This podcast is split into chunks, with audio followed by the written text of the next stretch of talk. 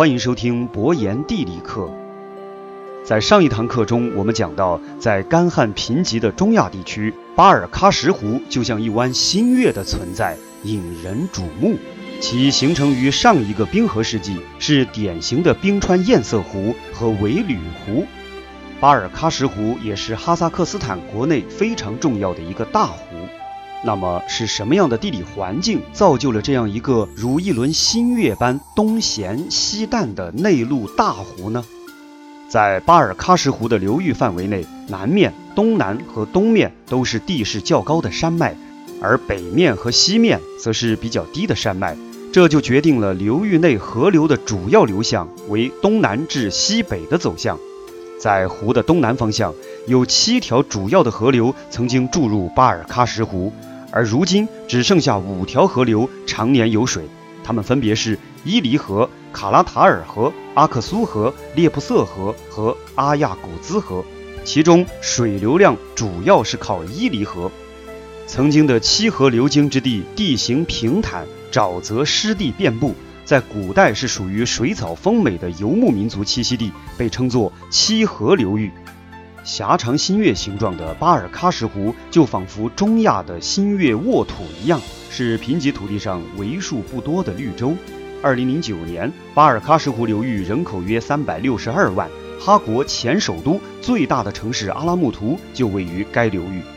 而今，西河流域受到干旱和水源枯竭的影响，存在着大量沙漠、沼泽和盐碱地，其中的萨雷耶西克阿特劳沙漠、塔乌库姆沙漠。莫因库姆沙漠和阿拉里库姆沙漠分布于其间，众多沙漠之中，沼泽和盐碱地遍布，尤其是伊犁河口的三角洲地区，在稍远处还能看见一些稀树和灌木，再往外就真的是荒漠了。巴尔喀什湖平均深度小于六米，但湖水面积非常广大，这使得巴尔喀什湖的生态和水文极易受到外部河流注入的影响。由于这座大湖远离海洋，东部又有高山的阻挡，因此大陆性气候特征非常明显。湖泊所在区域的气候为温带沙漠气候，其年蒸发量大约为一千毫米，而年降水量只有大概一百四十毫米。如此悬殊的蒸发降水比，让人不禁担心巴尔喀什湖会不会成为中亚第二个咸海呢？幸运的是。流域内发源于天山山脉的河流为湖水做了大量的补充，而其中的伊犁河由于在所有注入巴尔喀什湖的河水当中占比特别大，甚至使整个湖泊呈现了西淡东咸的状况。巴尔喀什湖作为七河尾吕，流域内有伊犁河、卡拉塔尔河、列普瑟河等多条河流的注入。七河之中，伊犁河对于湖水水量的贡献是最大的。其占比总量达到了百分之七十五至百分之八十。